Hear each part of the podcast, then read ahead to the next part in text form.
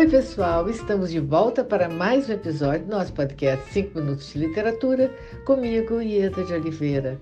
Gente, este é o primeiro episódio de 2023.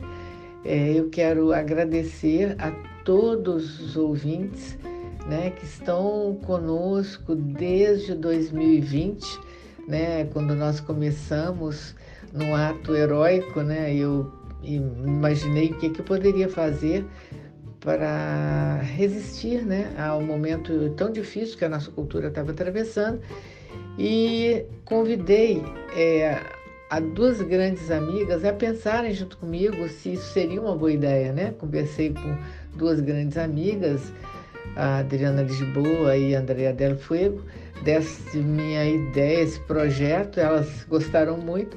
E aí a gente deu início né, no in... bem no iníciozinho, éramos na realidade cinco ou seis ouvintes, porque era eu, a Andréia, a Adriana, o meu marido nossos filhos, né, que eram os ouvintes.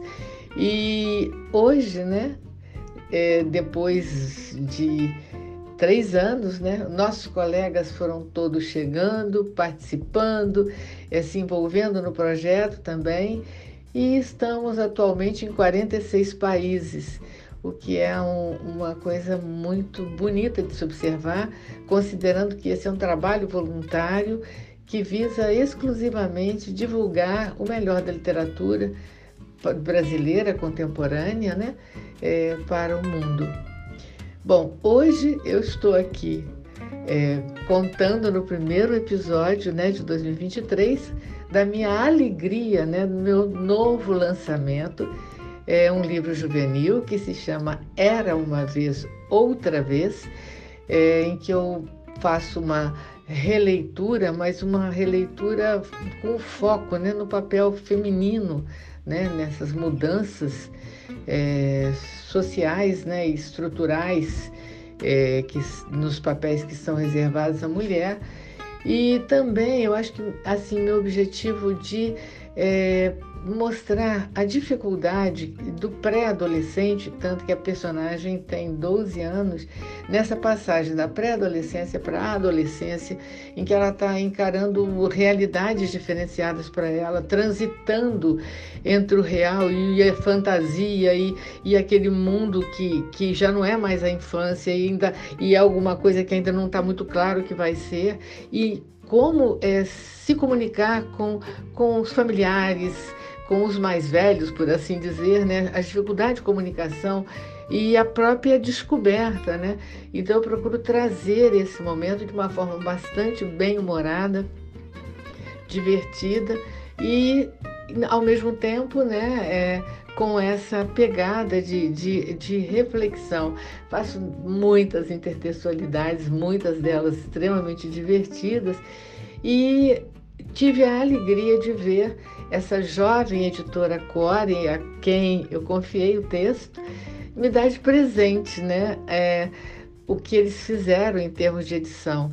Eles simplesmente convidaram dois grandes ilustradores, que são Rogério Borges e Cecília Murgel, para ilustrarem o meu livro, Era Uma Vez, Outra Vez, né? E a Cecília Murgel teve aquele olhar dela feminino sobre o texto, o Rogério Borges teve o olhar masculino sobre o texto. O resultado são dois livros lindos, extremamente sensíveis, extremamente bem trabalhados e que eu acho que, que isso assim, é uma resposta visual fantástica, sabe? Em, em, termos de trabalho de imagem.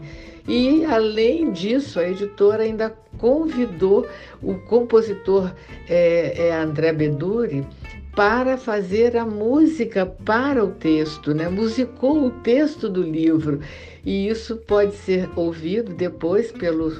Vocês poderão ouvir, o leitor vai poder ouvir a música com o QR Code que vem na, na, na última capa do livro, na quarta capa, né?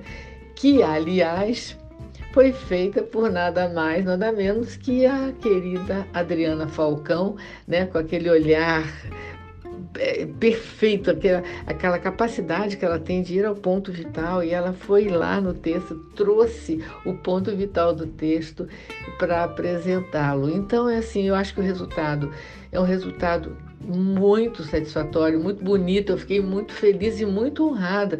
E ver uma editora jovem investir com tanto afeto, com tanto carinho na literatura infantil e juvenil.